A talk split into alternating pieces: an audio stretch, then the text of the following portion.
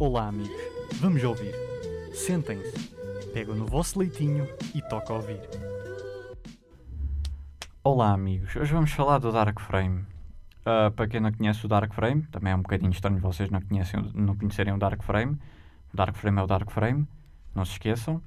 Uh, é um youtuber português que começou por fazer vídeos de terror, horror.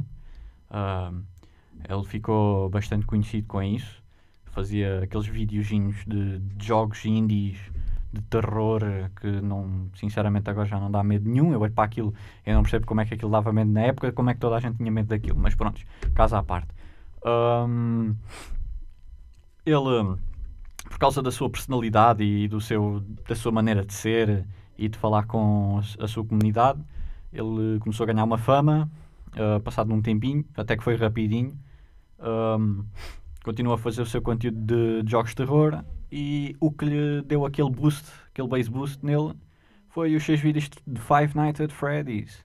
Toda a gente, quando fala Five Nights at Freddy's, um português é lá, ó, oh, Dark Frame. Tu, ah, um quê? Dark quê? Dark Frame. Ah, o Dark Frame fez vídeos de FNAF. Exato, esse gajo, mesmo esse gajo que fez vídeos de FNAF. De FNAF, não se esqueçam que foi vídeos de FNAF. Uh, então, esses vídeos de FNAF, quem não sabe o que é que é FNAF outra vez, é Five Nights at Freddy's, FNAF, um, ele fez de FNAF 1, 2, 3 e acho que chegou a fazer o quarto. Ele. Eu não sei se como é que ele se assustava naquilo, sinceramente. Uh, o 1 não é assim tão assustador. Mas pronto, crianças é assim. Um, ele, por acaso, nessa época estava bastante, estava bastante interessante. Continuava com os seus vídeos de terror e meio engraçados. Uh, o mais interessante de ver os vídeos dele era o facto de. Era um jogo de terror, tu tinhas aquele medo, mas ao vê-lo a jogar ele fazia piadas e tu ficavas-te a rir e tornavas-te uma criança feliz. Ouvias os teus pais agarrarem de fundo, mas é pá, retirando esse horror, uh, ficavas feliz e eras uma criança feliz.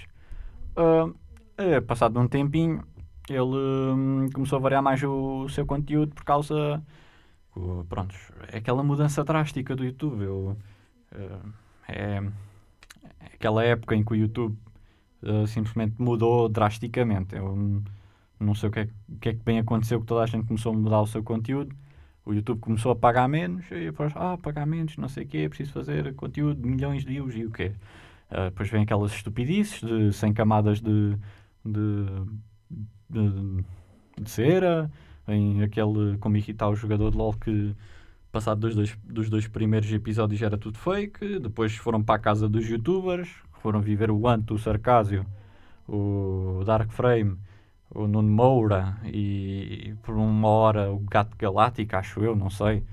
Um, e depois tipo mudaram o conteúdo e isso.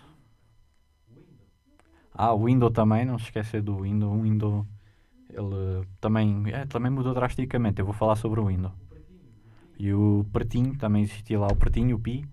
Oh, começa com P. P, Pi, Pi, Pretinho. Ok. Um, e passado daí, ele foi, continuou a fazer um, um conteúdo de porcaria. Não, já não dava pica nenhuma a fazer. Foi? Ah, pois é, o Venom Extreme também foi para a casa dos youtubers. Quem está a falar aqui por trás é o Diogo Brito, para quem não saiba. Ele faz parte disto também.